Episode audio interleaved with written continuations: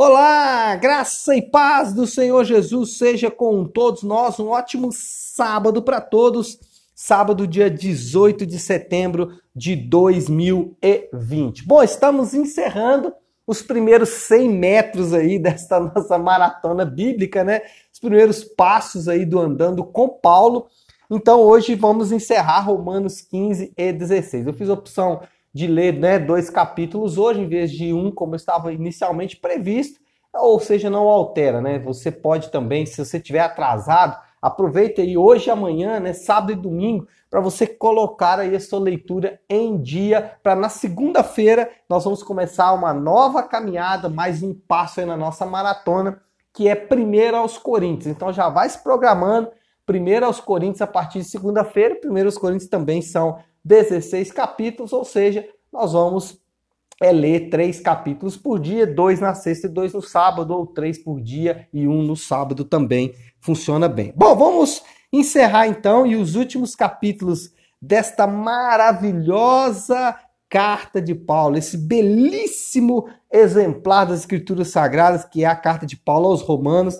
E Paulo faz as suas últimas recomendações aqui no capítulo 15 e 16 Paulo vai fazer recomendações de vários aspectos e também vai fazer algumas defesas do seu ministério. Poderia citar aqui, por exemplo, os versículos 17 e 18 do capítulo 16, onde Paulo fala de indivíduos que é, são é, prejudiciais ao evangelho, que nós devemos nos afastar deles.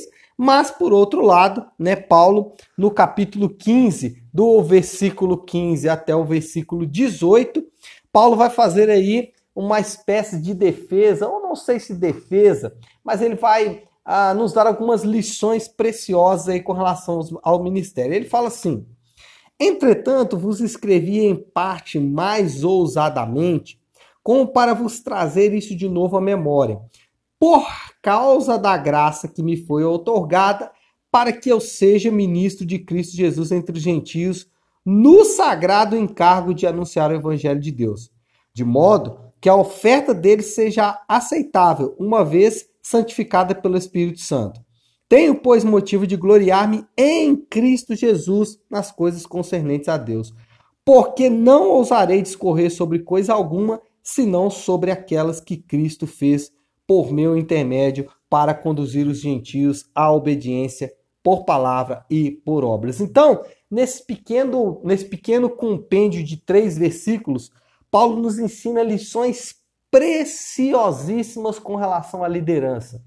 Nesses três versículos, Paulo nos dá um diamante impressionante, uma pedra preciosa que, se levarmos em conta, vai ajudar em muito na condução, produção e também edificação daquilo que o Senhor tem nos dado como ministério. Primeiro, o privilégio de servir a Cristo no ministério. Paulo fala sobre isso, que ele é, se sentia privilegiado, ele chega a chamar né, o seu ministério de encargo sagrado, ou sagrado encargo. Né? Na versão NVI, ele fala do, da, do dever sacerdotal de proclamar o evangelho. E Paulo ele olhava para a tarefa que Deus o havia dado e exatamente enxergava desta forma, como um privilégio. A pergunta que fica é: você olha para o seu ministério, para a liderança ou para o trabalho ministerial que você executa e enxerga esse trabalho como um privilégio? Por que, que essa pergunta é importante? Porque como você tem interagido com o seu ministério vai mostrar se você realmente enxerga ele como um privilégio. Se o ministério na sua vida ocupa uma posição secundária, terciária, e se você faz de qualquer forma, provavelmente você não tem a visão que Paulo está falando de um privilégio. Porque aqueles que entendem o tamanho do privilégio, eles vão se dedicar de corpo, alma, espírito, financeiro, é, intelectual, de tempo, de todos os seus recursos ele vai investir nesse privilégio. Ele vai investir nesse, como Paulo diz, encargo sagrado, o sagrado encargo que Deus o deu. Então, primeiro, privilégio de servir a Cristo no ministério. Você se sente privilegiado? E como você tem interagido com o seu ministério vai mostrar se você se sente privilegiado ou não. Se você trata de qualquer forma, de qualquer maneira, desculpa, mas você não está enxergando isso como um privilégio. Segundo, a glória, a honra e qualquer outro benefício desta labuta deve ser devolvida a Cristo. O líder que está à frente do ministério, ele tem que saber que isso é um privilégio, mas também isso é uma dádiva dada. Ele não fez nada para merecer esse mérito. Ele não fez nada para merecer essa honraria. E por isso ele não tem do que se gloriar. Ele não tem do que buscar honra para si mesmo. Ah, eu sou muito bom, eu estou fazendo muita coisa para Deus. Esses dias eu ouvi uma pessoa falando, dizendo o seguinte, né?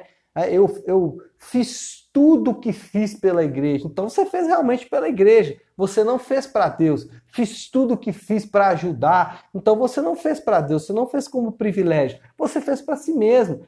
Paulo poderia dizer aqui: eu fui preso pelo evangelho, eu fui é, é, esbofeteado pelo evangelho. Mas ele fala assim: eu fiz tudo para a glória de Deus. Então aprenda.